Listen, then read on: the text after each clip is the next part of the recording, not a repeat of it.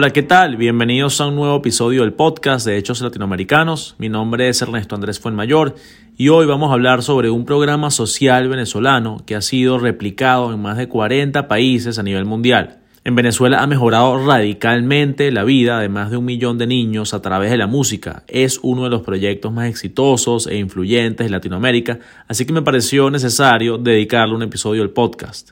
Estoy hablando del Sistema Nacional de Orquestas y Coros Juveniles e Infantiles de Venezuela, mejor conocido como El Sistema. Desde 1975 este programa enseña a tocar música clásica a niños y jóvenes venezolanos, por lo general de bajos recursos económicos. Con esta educación musical instauran en los niños un sentido de la responsabilidad, disciplina, constancia y demás valores que se internalizan al aprender a tocar un instrumento. Actualmente cuentan con 443 núcleos en donde unos 5.000 docentes instruyen a estos pupilos a lo largo de toda Venezuela. Uno de los jóvenes cuya vida cambió gracias al sistema es el invitado de hoy, el contrabajista Edison Ruiz. Edison viene del sistema y actualmente es uno de los contrabajistas más reconocidos del mundo. Toca en la Filarmónica de Berlín y tiene una extensa carrera como solista. En la conversación hablamos sobre los beneficios de aprender a tocar un instrumento, los métodos que usa el sistema, la misión social del sistema, su historia, sus repercusiones nacionales e internacionales y otros temas.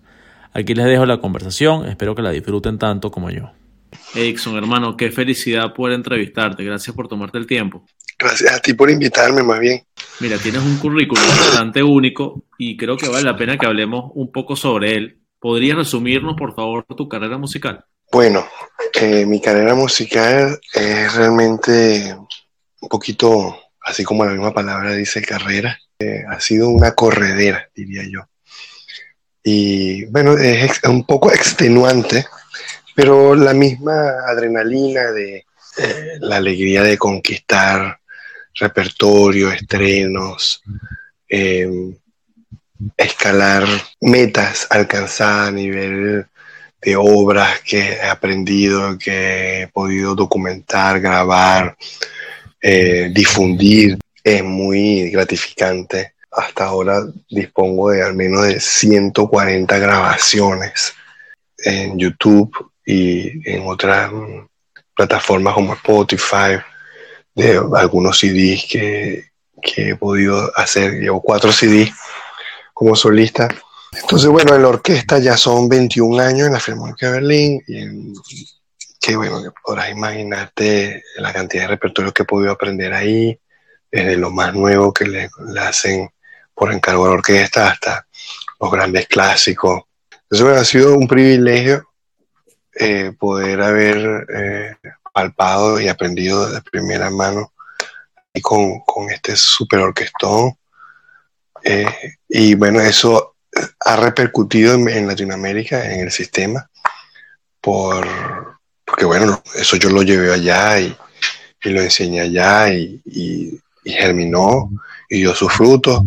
Y la Simón Bolívar se convirtió en lo que todos sabemos y tocó en los mejores escenarios con la más alta calidad, se compraron instrumentos que yo escogí.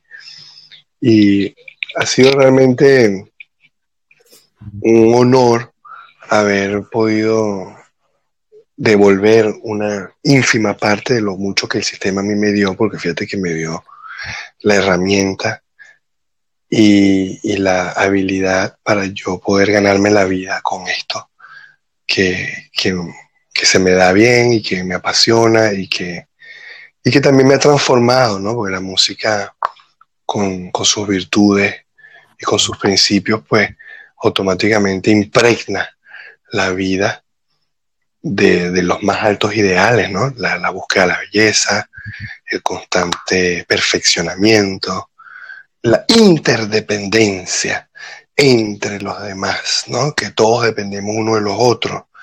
Eso ayuda a forjar, pues, una comunidad y una sociedad idónea en armonía con los seres con los que convivimos, interactuamos, trabajamos. ¿Para ti a qué edad empezó ese proceso? ¿Cuándo entraste al sistema? Eh, a los 11 años, porque yo empecé a los 10 años y medio, pero cambié de instrumento y yo conocí a mi maestro, a Félix Petit, fue a los 11 años. Yo en realidad empecé a tocar el contrabajo de verdad y, a empezar a, estudiar cómo se ponían las manos y eso fue a los 11. Y además que yo había escogido la viola, me habían dado la viola y no, no pegué ahí en la primera clase, entonces dejé eso ahí. Por eso digo que yo empecé a los 11 y ya a los 17 estaba en la filarmónica, a los 15 había ganado el, el primer premio del Festival Internacional, certamen internacional de contrabajistas en Indianápolis, en la categoría de 15 y 18 años.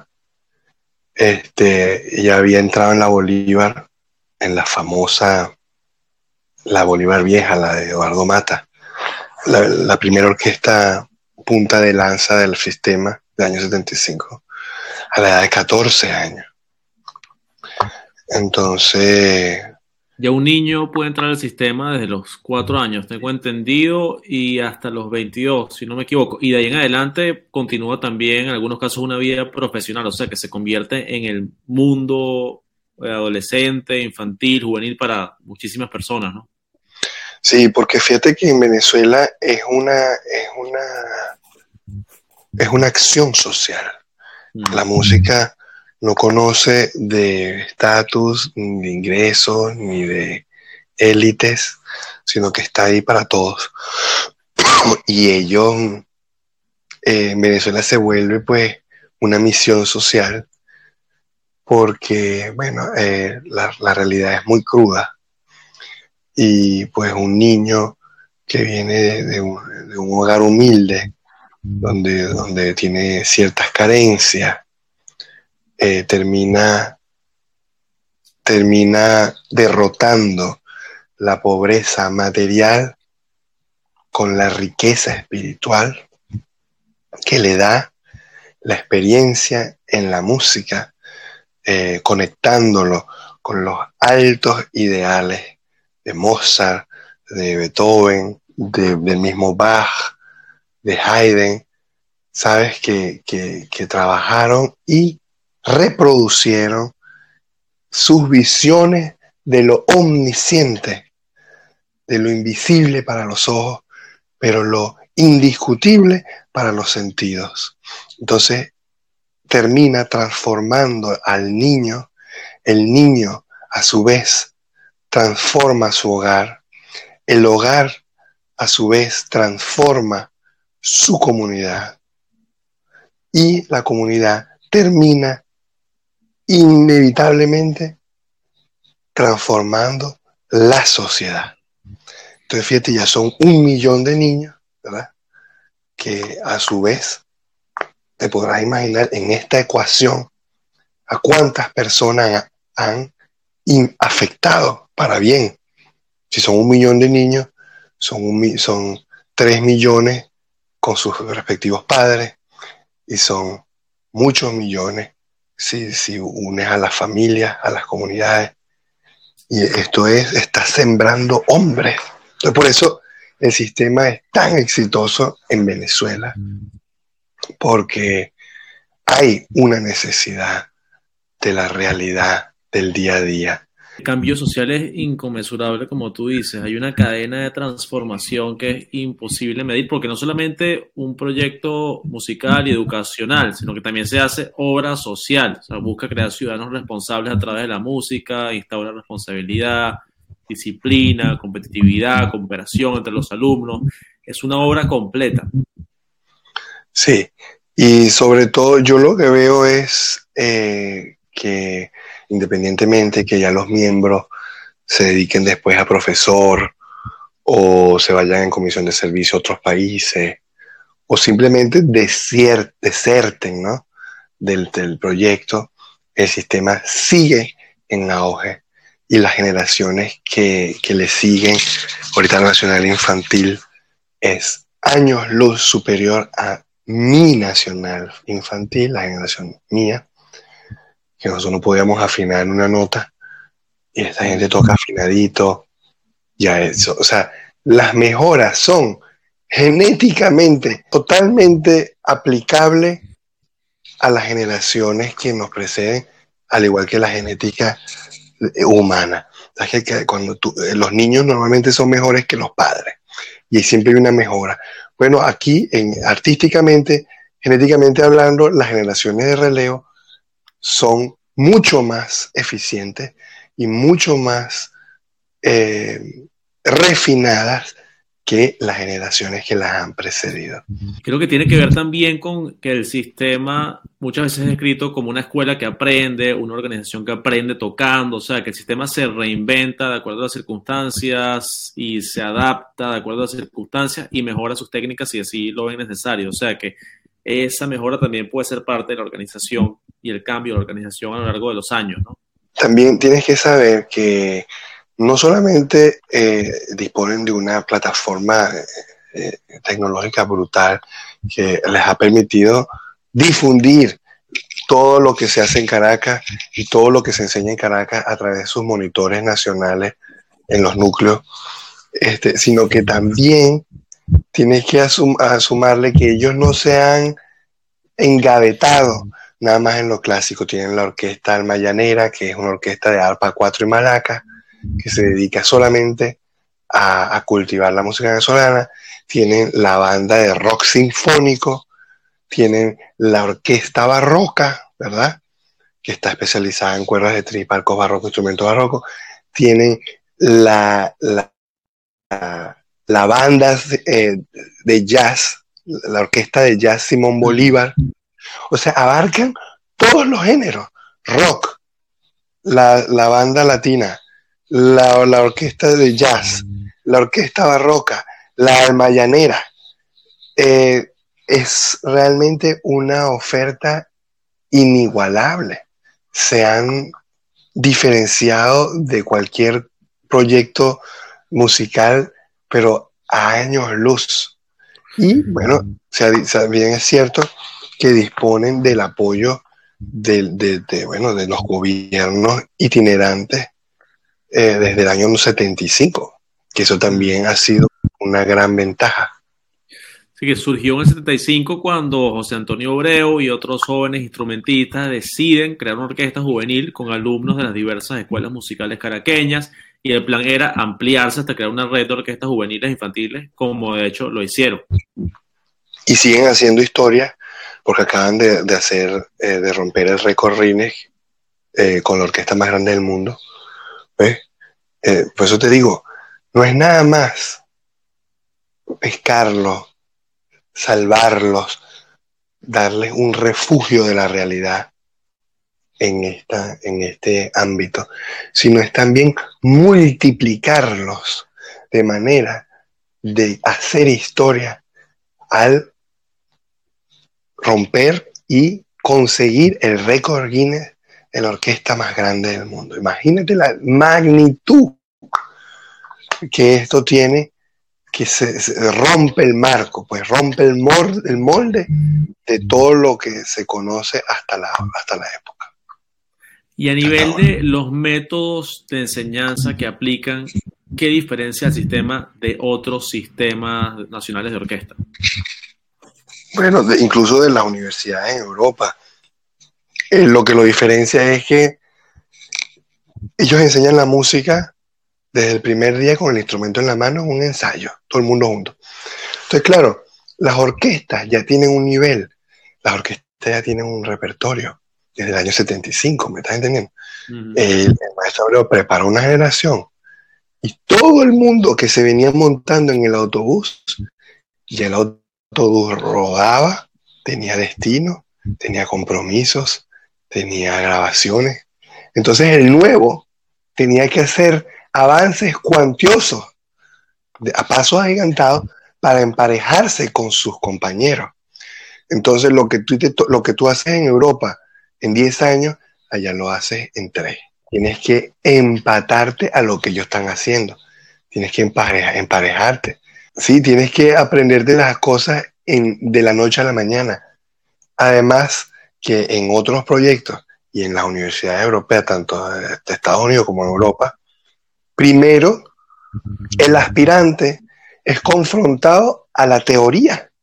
Es como cuando uno quiere hacer la licencia de conducir, que primero tienes que atender y, primero tienes que eh, tienes que aprobar un examen teórico, aunque no sepas manejar el carro.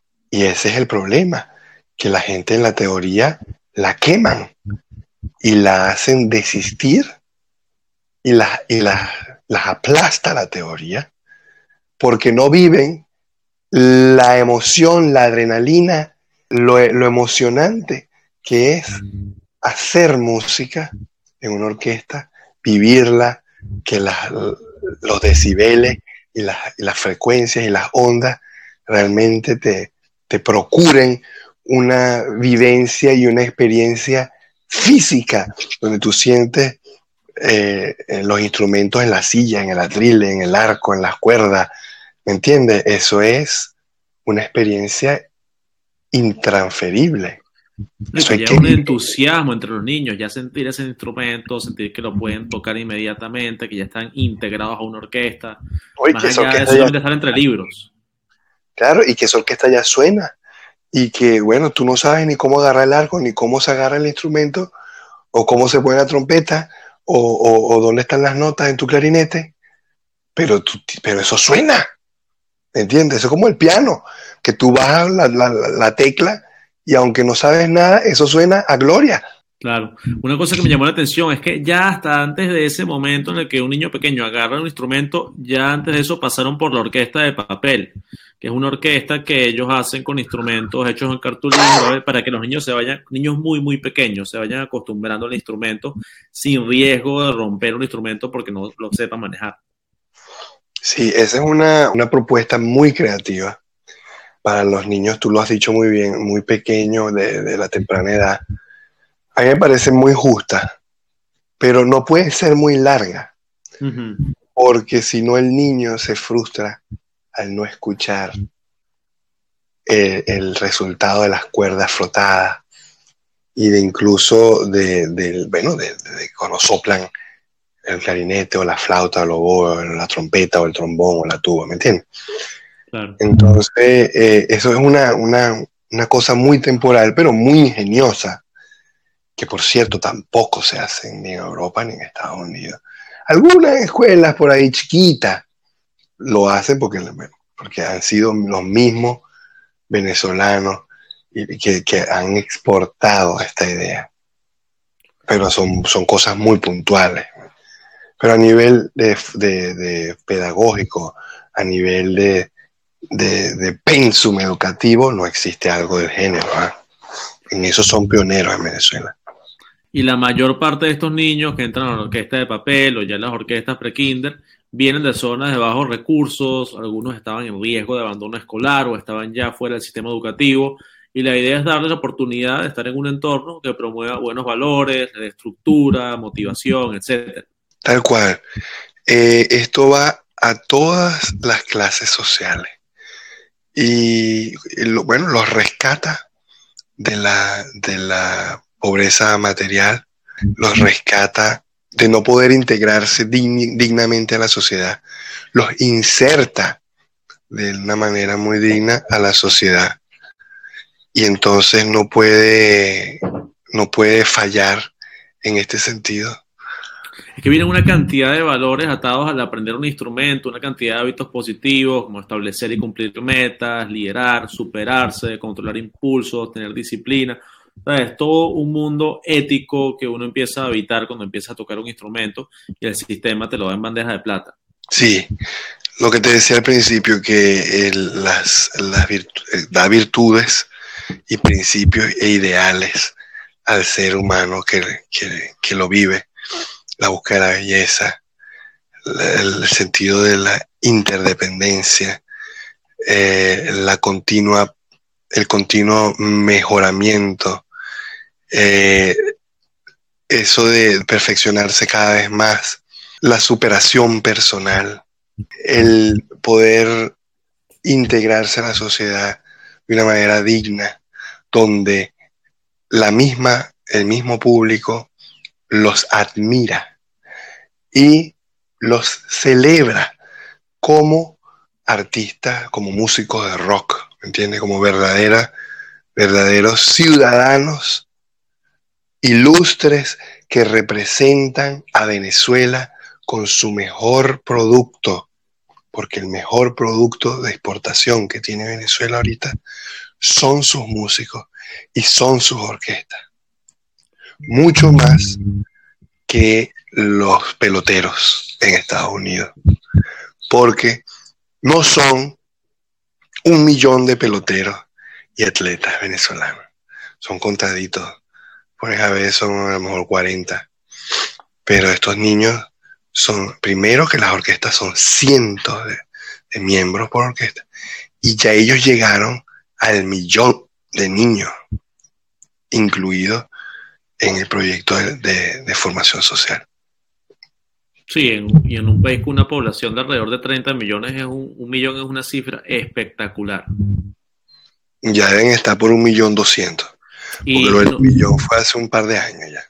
Sí, y no ha tenido solamente un impacto social en ese entorno inmediato con la educación de estos chamos, sino que también ha tenido un impacto gigantesco en el entorno externo al servir como modelo en otros países.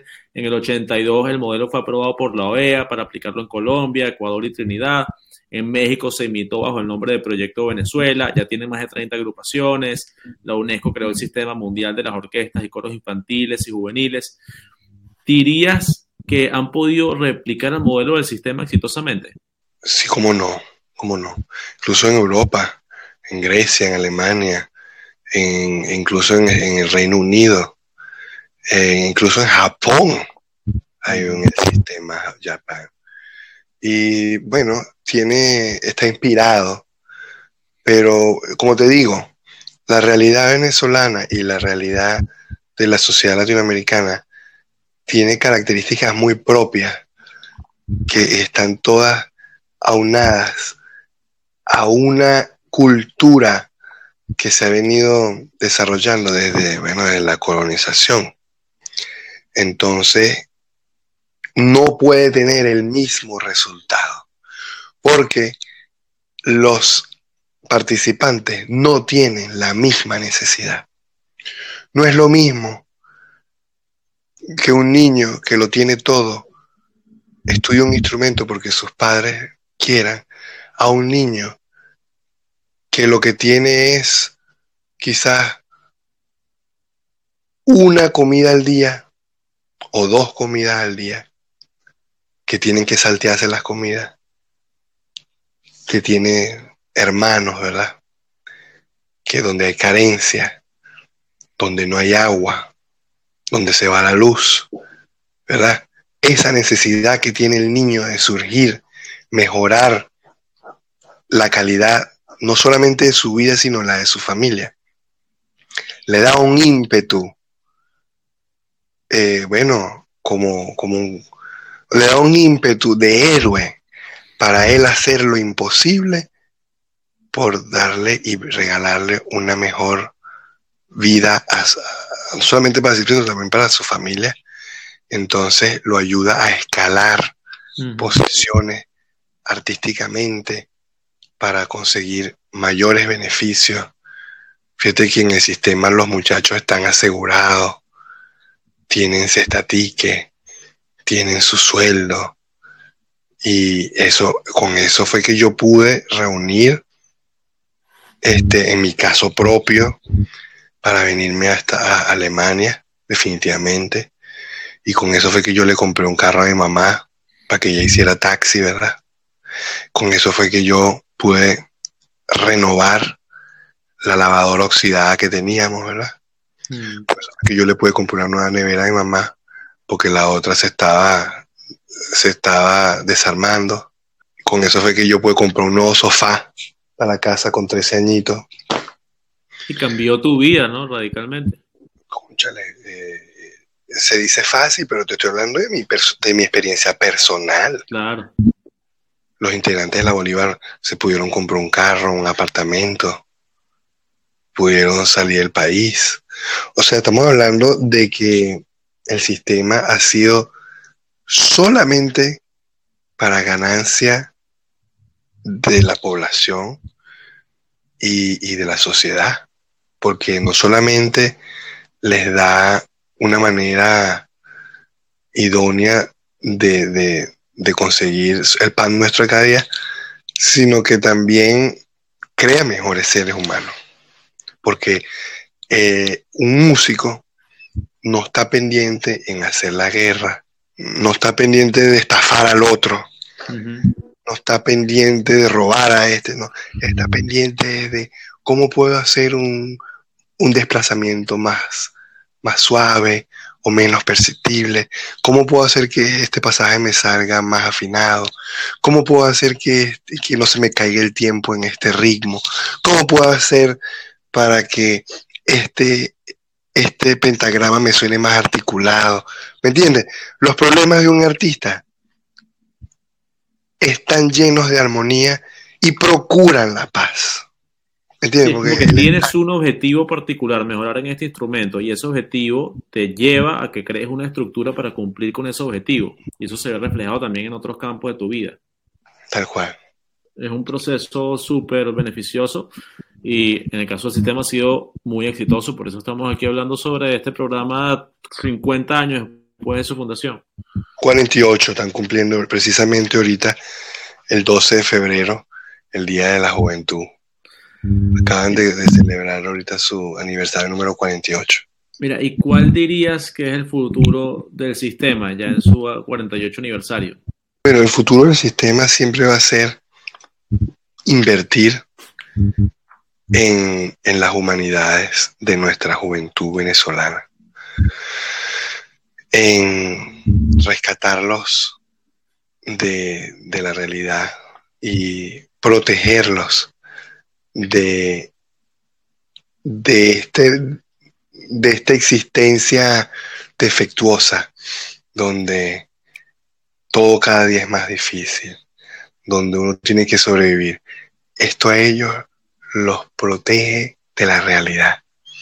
Y, el sistema, como ya has visto, después de la partida del doctor Abreu, en el año 17 me parece, ya va para cinco años, em, sigue. Te tengo que confesar que yo estuve ahorita en noviembre ahí y se siente igual como si él estuviera todavía mandando. Nada ha cambiado.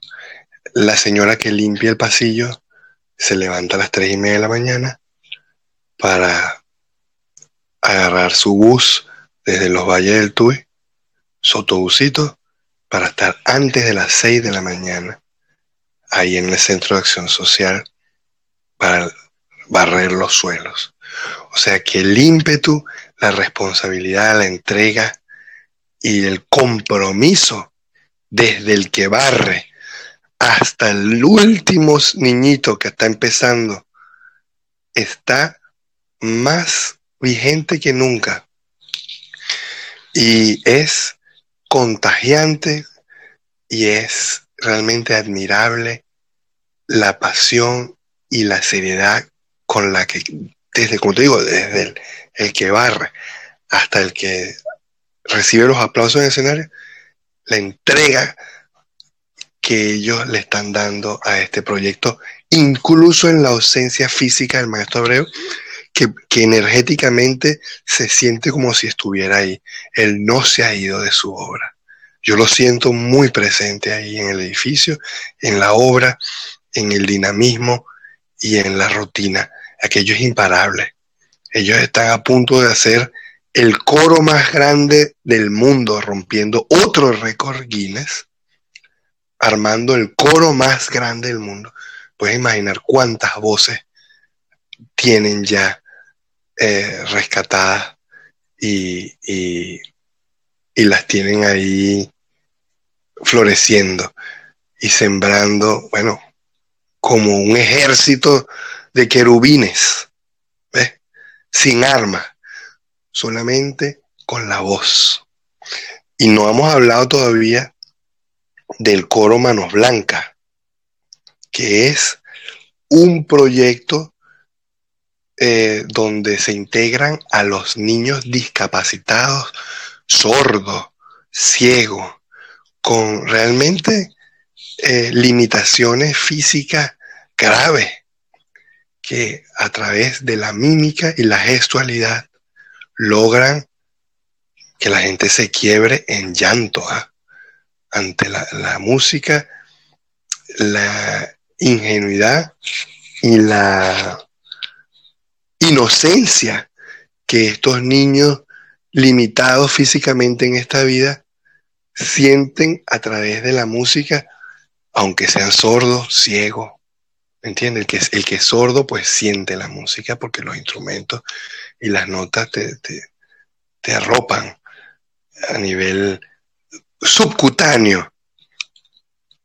Lo sienten en los huesos, en las manos, en, los cinco sentidos. Aunque sean sordos, lo sienten con los otros cuatro. Aunque sean ciegos, lo escuchan, lo, palpan, cantan, tocan. Son impresionantes, tienes que verlos, por cierto. Y en un país con una infraestructura tan limitada para gente con discapacidades, qué alivio tener algo como el sistema, que les dé una plataforma, que les dé una puerta por la que entrar. Qué valioso. Sí, no, es realmente el verdadero merecedor del Premio Nobel de la Paz. Porque fíjate que, como digo, están, pescando hombres, ¿no? Como lo que, lo que hacía Jesús de Nazaret, ¿no? Deja tus, tus riendas y sígueme. Pescaba hombre, les daba la, nueva, la nueva, el nuevo mensaje, ama a tu prójimo como a ti mismo, pon la otra mejilla, si te, si te pegan en una mejilla, pon la otra. Y no me puedo imaginar un futuro más esperanzador para una sociedad tan deprimida también, en cierta forma, por la realidad y por la, crudeza de, bueno, de las vicisitudes del día a día, de la lucha del día a día, la lucha diaria. No me puedo imaginar un futuro más bonito que, con esta institución liderizando esta transformación social. Cuesta imaginarse una Venezuela sin el sistema cuando ha sido algo tan funcional, tan efectivo, tan útil. Esperemos que continúe. Bueno, muchas gracias por la entrevista. De verdad que ha sido un placer conversar contigo. Estoy seguro que también será un placer para los oyentes escucharte. Te mando un abrazo, sí. Un fuerte abrazo a ti. Gracias por invitarme. Y bueno, estamos en contacto.